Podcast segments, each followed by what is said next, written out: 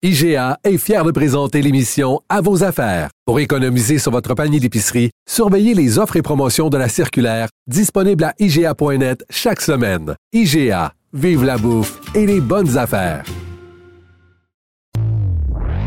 Une main de fer dans un gant de velours.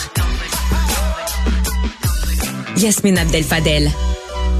On parle de plus en plus de mobilité, mobilité, mobilité, mobilité au Québec, évidemment, mais euh, on est plusieurs à réclamer finalement un, train, un train qui a de l'allure pour le territoire qu'il faut qu'on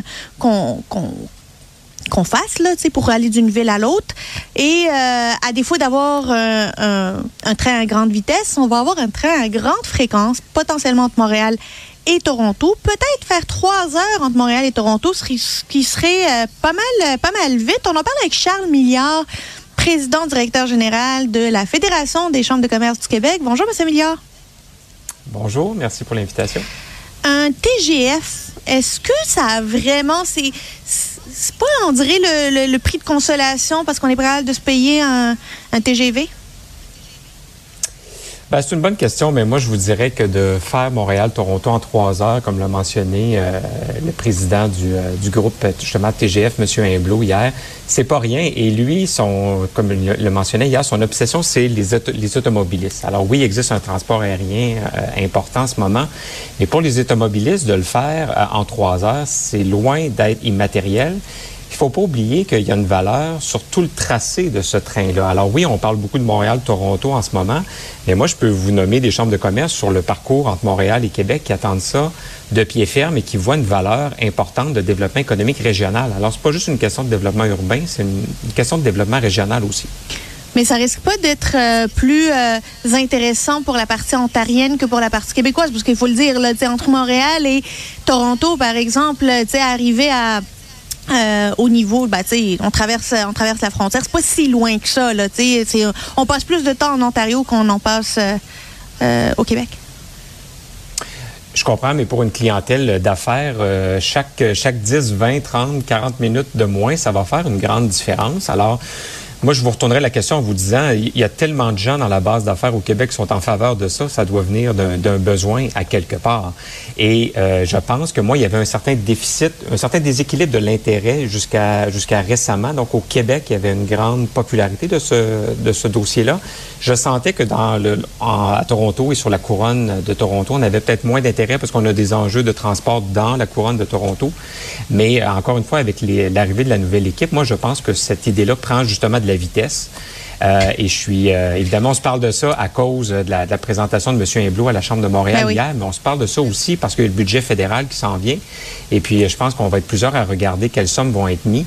Parce que ce projet-là, vous le savez, vous connaissez la politique mieux que moi, ça prend une impulsion politique pour réaliser un projet comme ça. Et puis ça, ça va venir de ministres qui croient à Québec, à Ottawa, à Toronto mais aussi d'argent en conséquence, parce que c'est pas un projet euh, très très abordable. Ben, vous, vous, devanciez ma, ma prochaine question. Quel devrait être le financement public de ce genre d'infrastructure qui va pas coûter euh, qui va coûter assez cher, parce que là on veut développer des rails qui sont indépendants des rails du CN, parce qu'elles ont finalement une on priorise le train de marchandises par rapport au train de passagers. Via Rail n'a pas ses propres rails et là, on développe tout. Là. Euh, ça va coûter beaucoup de sous. Est-ce qu'on peut se le permettre actuellement? Ben, écoutez, on va voir les prochains budgets à venir, mais c'est un projet, c'est pas un projet anodin, c'est un projet extrêmement porteur. Moi, je pense aussi qu'il y a une valeur identitaire, patriotique et historique très, très forte. Vous, euh, ceux qui aiment l'histoire se rappelleront que le Canada a été créé pour justement cette idée-là d'avoir un train qui relie l'Est et l'Ouest pour qu'on pense à faire du commerce entre l'Est et l'Ouest et pas seulement avec nos voisins du Sud. Alors moi, je vois une valeur très importante à ça. Le Québec et l'Ontario sont, des poumons économiques à bien des égards du Canada. Euh, alors si on veut entretenir ça, si nos politiciens, nos élus veulent, euh, veulent enrichir ce corridor-là économique, il va falloir qu'on puisse se rendre entre Montréal et Toronto, à titre d'exemple, beaucoup plus rapidement que ce qu'on fait en ce moment. Parlons de euh, le, l'attente que le premier ministre est en train de préparer, là. C'est qu'on va repousser l'atteinte du retour à l'équilibre budgétaire, probablement pour euh, au moins une année, voire deux ans, euh, notamment, notamment parce qu'on a des dépenses qu'on avait soit mal budgété, soit pas prévu, soit finalement que les recettes fiscales ne sont pas au rendez-vous. Est-ce que ça vous inquiète? Est-ce que la communauté d'affaires est inquiète de, euh, de cette décision à laquelle le gouvernement nous prépare tranquillement pas vite pour, pas qu'on soit surpris là, au mois de mars prochain? Oui. Oui, alors, on sera surpris aujourd'hui plutôt que de l'être dans un mois. Moi, je vous avoue que ça m'inquiète parce qu'on a une loi sur le retour à l'équilibre budgétaire au Québec. On fait, euh, on est très fiers de cette loi-là. D'ailleurs, on aimerait que le fédéral se dote de ça aussi. Ça serait bien. Hein? Alors là, de, de, penser, ben effectivement, puis de penser qu'on pourrait euh, changer les règles du jeu, moi, ça m'embête un peu. En même temps, euh, je serais bien malvenu de commenter un budget que, que je n'ai pas encore vu. Et évidemment, je ne suis pas dans le secret des dieux. Mais vous savez que dans un budget, oui, il y a réduire les dépenses, mais il y a aussi augmenter les revenus. Puis pour augmenter les revenus, il faut augmenter les projets de développement économique au Québec. il faut détruire un peu la culture du non qu'on a. On l'a vu avec Nordvolt, on, on, va le voir. Je vous annonce déjà qu'on risque de le revoir dans d'autres projets.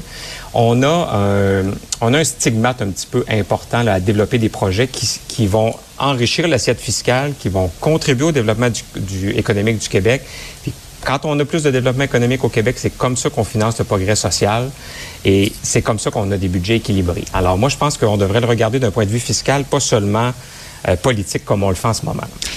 Évidemment, Charles Milliard, euh, votre nom était euh, dans les journaux ce matin, puis pas en votre titre de, PDG de la FCCQ, mais il y a un parti, un parti politique qui est à la recherche d'un chef, le Parti libéral du Québec. Bon, il y a Denis Coderre qui lève les deux mains mais on entend de plus en plus de nouveaux noms et vous faites partie de ces noms-là.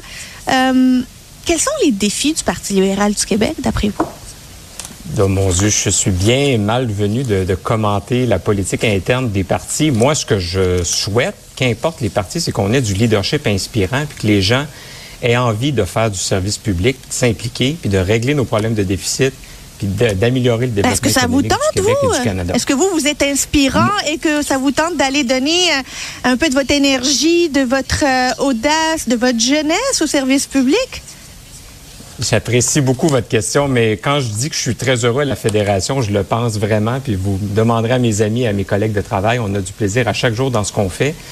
Maintenant, la seule différence, c'est que j'ai l'honnêteté de vous dire que oui, euh, il y, y, y, a des gens qui m'approchent et qui me posent la question. Puis, j'aime la politique comme vous, probablement. Alors, oui. j'ai l'honnêteté de dire que je trouve ça flatteur. Puis, je regarde la liste des gens ce matin.